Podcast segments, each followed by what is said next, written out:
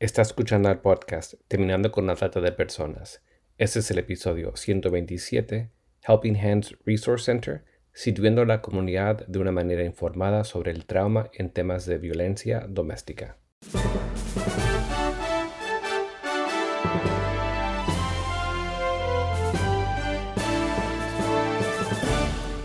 Bienvenido al podcast Terminando con la trata de personas.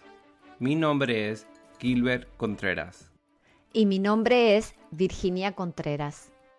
A través de nuestros episodios, que se emitirán cada dos semanas, buscaremos empoderarlo a usted con herramientas para estudiar el asunto, ser una voz y hacer una diferencia para terminar con la trata de personas. Buenos días, Virginia. Buenos días, Gilbert. En este episodio estaremos abordando una vez más el tema de la violencia doméstica. Tendremos una entrevistada trabajando en prevención y restauración de víctimas en California. Así es, Gilbert. Aprovechamos que estamos en octubre para poner énfasis en este tema. Recordemos a la audiencia que el mes de concientización sobre la violencia doméstica se lanzó en todos los Estados Unidos en octubre de 1987 como una forma de conectar y unir a las personas y organizaciones que trabajan en temas de violencia doméstica mientras se crea conciencia sobre estos temas. En los últimos 30 años se ha avanzado mucho para apoyar a las víctimas y sobrevivientes de violencia doméstica, para responsabilizar a los abusadores y para crear y actualizar la legislación para promover estos objetivos. Por lo tanto, el mes de concientización sobre la violencia doméstica es una designación anual que se observa cada mes de octubre. Y específicamente el jueves púrpura es un día nacional cada octubre durante este mes, que es una oportunidad una vez más para crear conciencia sobre la violencia doméstica y una manera fácil para que las personas muestren su compromiso con la promoción de relaciones saludables usando esta cinta color púrpura. Para muchos el hogar es un lugar de amor, calidez, es un lugar donde sabes que estarás rodeado de cuidado y apoyo y un pequeño descanso agradable del ajetreo del mundo real. Pero por el contrario, para millones de personas el hogar es cualquier cosa menos un santuario. Seguramente nuestra entrevistada dará algunas estadísticas pero para conocer más la gravedad del tema, ¿qué podrías adelantarnos? Bueno, el Departamento de Justicia de los Estados Unidos estima que 1.3 millones de mujeres y 835 mil hombres son víctimas de violencia física por parte de una pareja cada año. Cada nueve segundos una mujer en los Estados Unidos es golpeada o agredida por un ex o una pareja actual pero también hay que considerar que uno de cada cuatro hombres son víctimas de alguna forma de violencia física por parte de una pareja íntima. Aquí hay otra estadística impactante. El número de soldados estadounidenses muertos en Afganistán e Irak entre 2001 y 2012 fue de 6.488 pero el número de mujeres que fueron asesinadas por parejas masculinas actuales o anteriores durante ese mismo periodo de tiempo es de 11.766, según el Huffington Post. Eso es casi el doble del número de personas que murieron luchando en la guerra. Hay muchos que se preguntan por qué las personas que están en una relación abusiva se quedan con su pareja si están sufriendo violencia. ¿Cuáles son algunas de las razones? Bueno, algunas para mencionar son que su autoestima está totalmente destruida y se les hace sentir que nunca podrán encontrar a otra persona con quien estar. También el ciclo de abuso, es decir, la fase de luna de miel que sigue al abuso físico y mental, que les hace creer que su pareja realmente le ama. Tal vez porque es peligroso irse, las mujeres tienen 70 veces más probabilidades de ser asesinadas en las semanas posteriores a dejar su pareja abusiva que en cualquier otro momento de la relación, según el programa de intervención de violencia doméstica. Tal vez porque se sienten personalmente responsables de su pareja o de su propio comportamiento, porque se les hace sentir que todo lo que sale mal es su culpa. y tal vez porque comparten una vida, matrimonio, hijos, hogar, finanzas, que son una gran razón por la que las víctimas de abuso sienten que no pueden irse. ¿Qué factores muy importantes los que has mencionado para considerar? Pasemos ahora a la entrevista del día de hoy. Buenos días, Karen. Muchas gracias por apartar este tiempo para dialogar con nosotros. Muchas gracias y buenas tardes a ustedes. Y la primera pregunta para hacerte es, ¿cómo surge Helping Hands Resource Center, el centro de recursos, manos que ayudan? ¿Dónde están ubicados y cómo eh, están trabajando? Sí, bueno, voy a empezar un poquito con la historia y el por qué empezó. En el 2011 yo con mis hijos pasé por violencia doméstica donde casi pierdo mi vida. Ah, me encontré por una situación donde a mí fue la que me arrestaron y a él fue el que lo pusieron como víctima.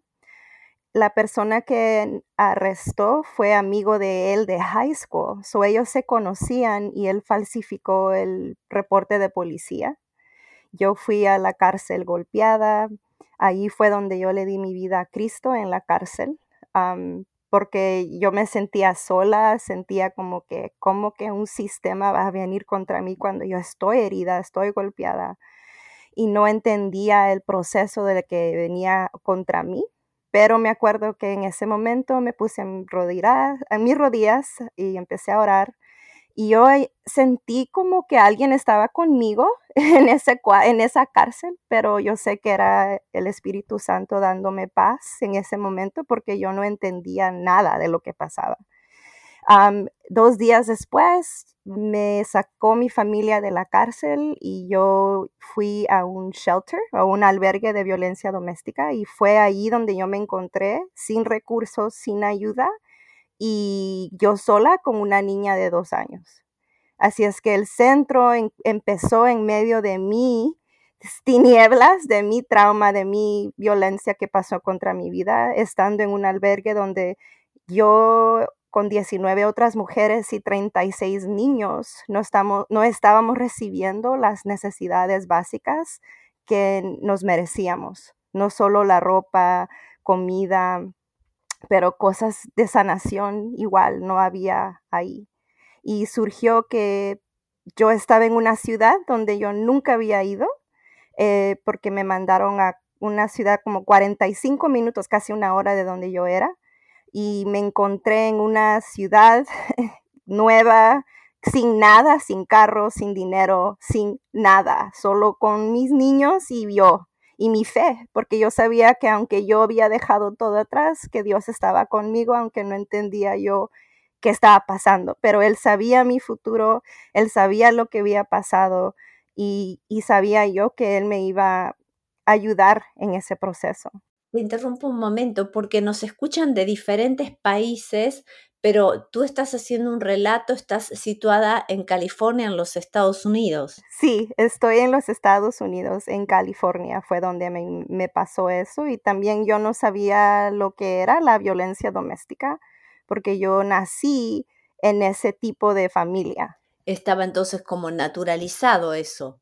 Sí, estaba modelado ah, para mí, ¿verdad? La primera persona que agredió contra mí fue mi madre que pues en, ella fue disciplina, pero en lo que es, es abuso corporal cuando uno ya deja marcas o saca sangre y eso era el abuso que yo tuve de niña. Entonces, eso fue tu experiencia personal, es lo que te llevó a, a, fundar este centro, ¿verdad? En el 2013. Sí, en el 2013 fue que se hizo ya organización y ministerio en una iglesia, pero yo empecé en el 2011 a ayudar a familias conmigo en el albergue y así, porque así fue como se formó. Yo tenía donaciones en mi cuarto y los tenía escondidos porque hasta eso me metí en problemas con el albergue porque ellos no querían que yo le ayudara a nadie, que solo me ayudara a mí y a mi familia, pero a nadie más. Y yo, fue, yo encontré una iglesia mm, como 10 minutos de mí caminando y le, conté a ese pastor lo que estaba pasando, lo que yo estaba haciendo. y él fue el que me dio el espacio en su iglesia, dándome un cuarto este, para que yo pudiera ayudar a estas mujeres y a estos niños, hace en el 2013. ¿Y cuál es entonces la misión de tu organización y la visión? La misión de nuestro centro, ¿verdad?, es proporcionar a las personas afectadas por trauma y violencia las necesidades básicas necesarias para seguir adelante y reconstruir sus vidas. Y cuando hablo de necesidades básicas, no es solo comida, techo, ropa, pero también necesidades del alma, de la mente, necesidades de ser amado, de ser escuchado, ¿verdad? De sanar desde adentro hacia afuera, no solo afuera, darte una donación, pero dejarte siempre con esa herida. ¿Y quiénes específicamente pueden obtener ayuda en el centro? Cualquier persona, no, no necesaria tiene que ser mujer, hombre, mujer, con adolescentes, niños, no importa quién, porque también ayudo a, a víctimas que han sido traficadas, que son adolescentes aquí en la ciudad de Los Ángeles. Bien. ¿Nos podrías contar un poquito más en detalle todos los servicios que están disponibles en el centro? Tenemos un poquito de todo. Por ejemplo, eh, tenemos un cuarto de donaciones donde puede venir la persona como una tienda, por decir, pero todo es gratis y agarran todo lo necesario, lo de todo lo de diario, ¿verdad? Si tienen un bebé, hay pañales, hay un cuarto para los niños, para las mujeres, también necesidades femeninas, también hay cosas para jabón, ¿verdad? Para lavar su ropa, shampoo, todas esas cosas que uno no piensa que todo lo pierde cuando tiene solo segundos de irse de un lugar. Así es que es para que esa persona pueda reconstruir su vida. Ese es uno de los programas. Los otros programas, yo también soy una educadora de trauma informada, este, y yo doy clases de padre, también damos, en inglés se llama advocacy, que es información, consejería y educación a víctimas que han pasado por violencia y traficadas. Este, también hay grupos de arte, tenemos grupos de grupos de vida en la iglesia que son en persona y también en online en la computadora tenemos tres grupos donde pueden venir cualquier persona. Uno se llama trauma y recuperación, el segundo es el manual del sobreviviente, un grupo de violencia doméstica con educación de trauma. Y el tercero es un grupo creativo de arte con educación de trauma. Tal vez alguien nos está escuchando y es víctima de violencia doméstica, pero no la sabe identificar o reconocerse. ¿Podríamos hablar qué es la violencia doméstica y qué tipos de violencia existen? La violencia doméstica es un patrón de acciones abusivas y amenazantes que se usan para dominar el poder y el control sobre una pareja íntima o cónyuge. Es una pareja abusiva usa muchos tipos de abuso, no solo los físicos, que esos son los, los más, ¿verdad?, que se ven, pero también emocional, verbal, mental, física, espiritual, económicamente. Y, yo pienso que por eso mucha gente no sabe o lo reconoce que está en una situación que es violencia doméstica, porque solo lo conectan con violencia física, pero también hay violencia donde no hay física, nada de violencia física, pero sí hay violencia de otro tipo. Y es interesante también lo que señalaste, que si bien tal vez los más vulnerables o las estadísticas que seguramente ahora vas a presentar es mayor en mujeres o en niños, también hay hombres que son víctimas de violencia, ¿verdad? Sí, también hay, hay de ti, todos tipos, pero aquí en los Estados Unidos las estadísticas que han sacado es que cada nueve segundos alguien en los Estados Unidos ha sido o agredida o golpeado contra la violencia, ¿verdad? 65% de niños crecen en una casa donde miran a sus padres en violencia y 90% de esos niños crecen a ser o víctimas o a ser agresores. Qué números tan altos en, la niñez. Y en cuanto a la adolescencia. también en la adolescencia se mira más que todo cuando uno no entiende que eso es violencia, ¿verdad? Como un empujón o que me, que me jaló aquí, pero también cuando unos adolescentes están enseñando ya o celos muy obsesionados, que son muy obsesivos con la persona, quieren controlar todo, no dejan que el adolescente salga con sus amigas, ya no deja que la persona se vista como antes, ya no más quiere que la persona esté solo con ellos. Y cuando un adolescente se pasa por esa situación, oh, ves que ellos me quieren mucho, oh, es que así son ellos, pero no lo entienden que hay peligro que se puede volver violento al perder su vida.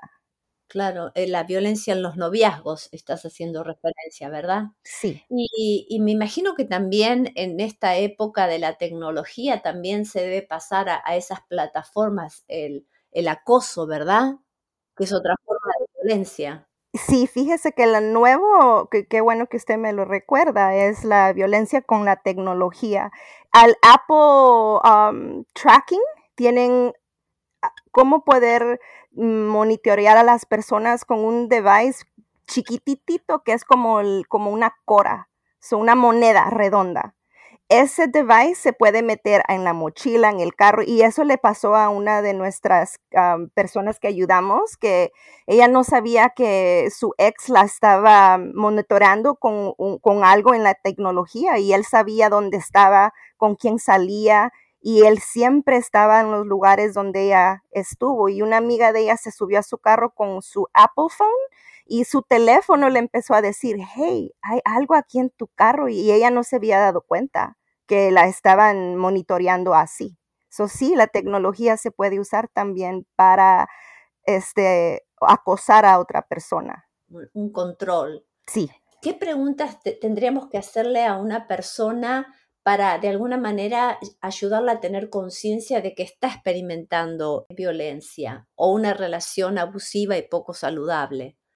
Bueno, como educadora, lo que nosotros usamos es la educación y presentamos lo que es. No, lo diferente de nuestro ministerio de organización, ¿verdad? Es que no es decir, tú estás en este problema, ahora salte. No. Yo, estamos, ¿verdad? Esto es lo que es. ¿Estás en este problema? Sí o no. Dejando que la sobreviviente o el sobreviviente decida sí o no porque es muy diferente que yo diga, sí me está pasando, a que usted, me, aunque tú me digas, esto te pasa. Porque en la vergüenza yo me voy a esconder y decir, oh, no, a mí no me está pasando esto, todo está bien.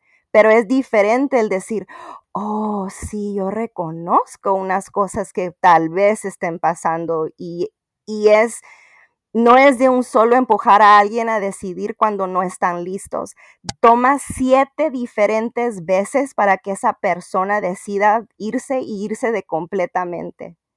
Y no es fácil para, para la familia que mira a su familiante, ¿verdad? Siendo agredida o, acosada o, o, que esté pasando por eso y decir, por favor, abre los ojos, pero esa persona también en el cerebro causa algo químico que se llama trauma bonding, que se, uno se, se llena de, se conecta con esta persona por el trauma, porque el trauma significa estrés tóxico, es lo único que significa. Y cuando nosotros tenemos niveles del estrés muy alto y siempre está en ese nivel, se vuelve como una adicción al cerebro. Así es que también se tiene que dar información informado por el trauma a esa persona para que ellos reconozcan lo que le esté pasando en su cuerpo. ¿Y cuáles serían en esta línea de traer conciencia y ayudar a empezar a, discernir algunos patrones que se pueden identificar? Bueno, nosotros lo decimos como banderas rojas, ¿verdad? O red flags. y puede, puede empezar como no, dije hace poco, ¿verdad? Como celos. Primero los celos, unos piensan, oh, es que me quiere mucho, pero cuando ya se vuelve obsesión, ¿verdad? O constantemente querer chequear su localización o su teléfono o siempre acosar como que tú estás con otra persona. Esos trastornos de, de manera en cómo se comunican o estar en relación no es normal. ¿verdad? Y cuando no es verbal o, mental, también hay lo espiritual. Eso, por ejemplo, alguien puede usar la fe de alguien, de una persona para abusar contra ella, decir, Dios dice que no puedes hacer esto o lo que seas, pero en violencia. Y después uno también separa a esa persona de Dios, porque después uno piensa, oh, pues Dios así es también, como esta persona violenta. Eh, hay un sistema también de, sino de control y de manipulación de la persona, ¿verdad? Y luego, ¿cómo se ve? Son las banderas rojas, ¿verdad? Cuando cuando siempre cuando yo hablo, con alguien les digo, si está usted en un juego de fútbol, ¿verdad? Y mira a ese referee sacar una bandera roja, ¿por qué la está sacando? ¿Por qué saca, por ejemplo, en soccer o fútbol una bandera roja? Porque él está viendo que, oh, oh, aquí hubo un error, aquí algo no está bien, ¿verdad? Y hay esas señales aquí dice tener exceso de celos y acusar siempre de ser infiel, no tomar responsabilidad de las acciones de él mismo y siempre poner la culpa en otras personas, tener una historia de abuso, siempre determinar que las relaciones del pasado siempre fueron culpa del otro. Por ejemplo, mi ex está loco o loca, este, ellos son los que me hicieron comportarme así. Quieren moverse en la relación muy rápido. En inglés se llama love bombing. Cuando te amo, te quiero, te amo. Y, es muy rápido cuando apenas se acaban de conocer. Este, temprana en la relación ya están como, ay, te amo, qué bonito, pero es muy obsesivo. Y, se, y cuando uno no está acostumbrado a eso, nomás lo ve como que, oh, soy especial para ellos, pero no lo ven que algo muy rápido también no, no va a terminar bien, ¿verdad? Porque no estamos conociendo a la persona bien. También no, que eso no respete los límites de la persona cuando los pone. So, esas son una de las banderas rojas que alguien puede empezar a ver en una relación que posiblemente puede volverse abusiva como tú señalabas, una bandera o una luz roja para frenar y detenerse, avanzar y examinar estos patrones, ¿verdad? Queríamos también preguntarte, Karen, ¿es posible que una persona que está en una relación así puede frenar por sí sola eh, lo que está experimentando o en parte tiene que ver con lo que tú decías de que necesita otra persona que le ayude a empezar a tomar conciencia y ver estas luces rojas? Bueno, uno lo, puede meterse en, en, por ejemplo, en la computadora y buscar y ver, pero no es lo mismo cuando una otra persona se sienta conmigo o una maestra, ¿verdad? Una consejera o alguien que ya ha pasado por eso y lo entiende, no solo el sentimiento, pero la ciencia y la estadística que hay aquí un peligro, que eso se puede volver, se puede volver violento y puedes perder tu vida. Eso es el peligro aquí. No es solo un golpe, ¿Qué pasa si ese golpe se vuelve más grande y esa violencia crece más? Ahí es donde está el peligro de, estas, de este tipo de relaciones.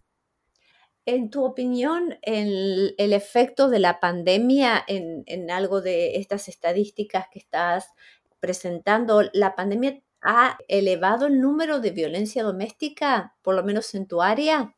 ¿Ha sido un factor? Oh, sí, ha sido tremendo cómo ha subido todo en no solo en la violencia en la casa, pero también la violencia contra los niños, ¿verdad? Porque como ya esa familia está atrapada con esa persona en esa casa, ya no se puede salir. Sí han salido muchos casos, pero también nosotros hemos agarrado muchas llamadas después de la durante la pandemia y también gente con queriendo más de nuestros servicios o educación o tener consejería, porque sí se vio que creció más aquí en los Estados Unidos crecido, yo, yo sé que en todo el mundo ha crecido, porque la pandemia también lo que trajo mundial fue trauma, que es estrés tóxico. Si nosotros no lo teníamos antes, sí lo quizás lo tuvimos durante la pandemia si no entendíamos lo que era el trauma. ¿Cuál es la línea directa en los Estados Unidos por si nos está escuchando alguien que es víctima de mm, violencia doméstica y también cuál es el número o la forma de contactarse con ustedes en el centro? En, los Estados Unidos el número es 800-799-7233. Hablan inglés, español, todos los lenguajes. Están abiertos 24 horas, 7 días a la semana y ellos tienen a un advocate o alguien, una educadora que puede hablar con ellos en el teléfono y si están escapando o tratando de ir a un albergue, también pueden comunicarlas ahí directamente de ese centro. Y nuestro número de teléfono en nuestra organización es 818-984-4411. ¿Podrías repetirlo, por favor? Sí, el de nosotros, 818-984-4411. Y el otro de la violencia doméstica hotline es 800-799-7233. Habías hecho también referencia a todos estos cursos que están dando y también todo lo que están haciendo por medio de la plataforma de Internet. ¿Cuál sería la forma de tomar contacto con ustedes? Nos pueden encontrar en nuestra website. Es Helping Hands, H-E-L-P-I-N-G,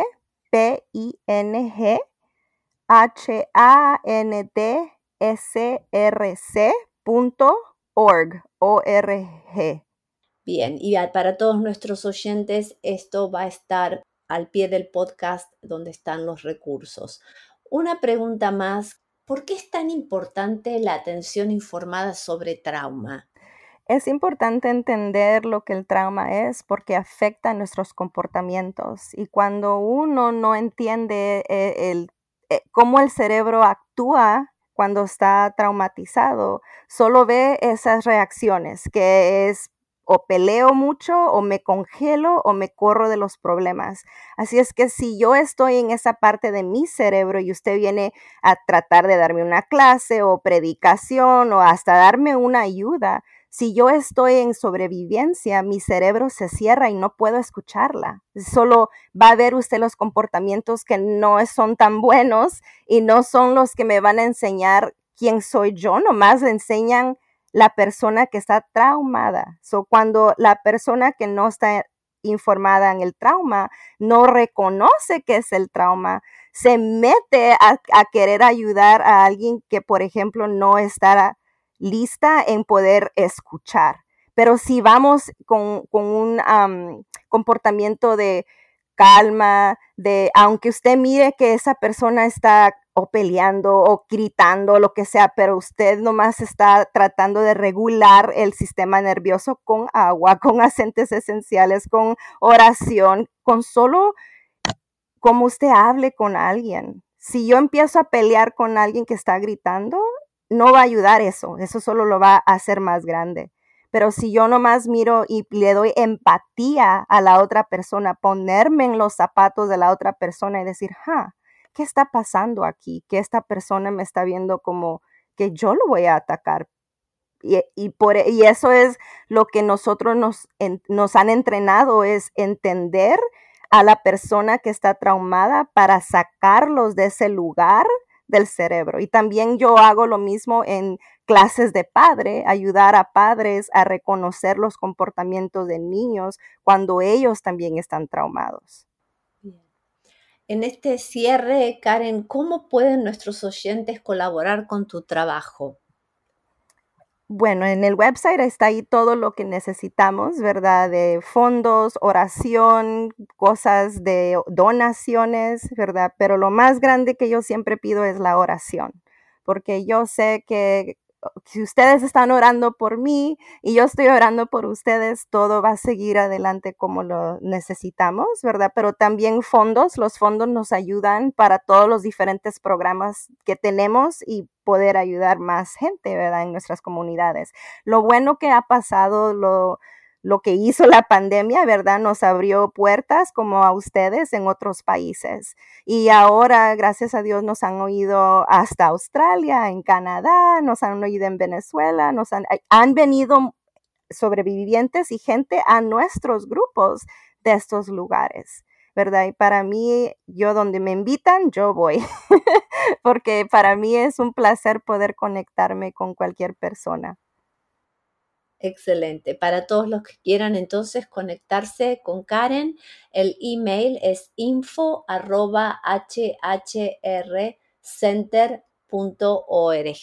Karen, muchísimas gracias por esta entrevista y realmente valoramos muchísimo tu trabajo y lo que están realizando.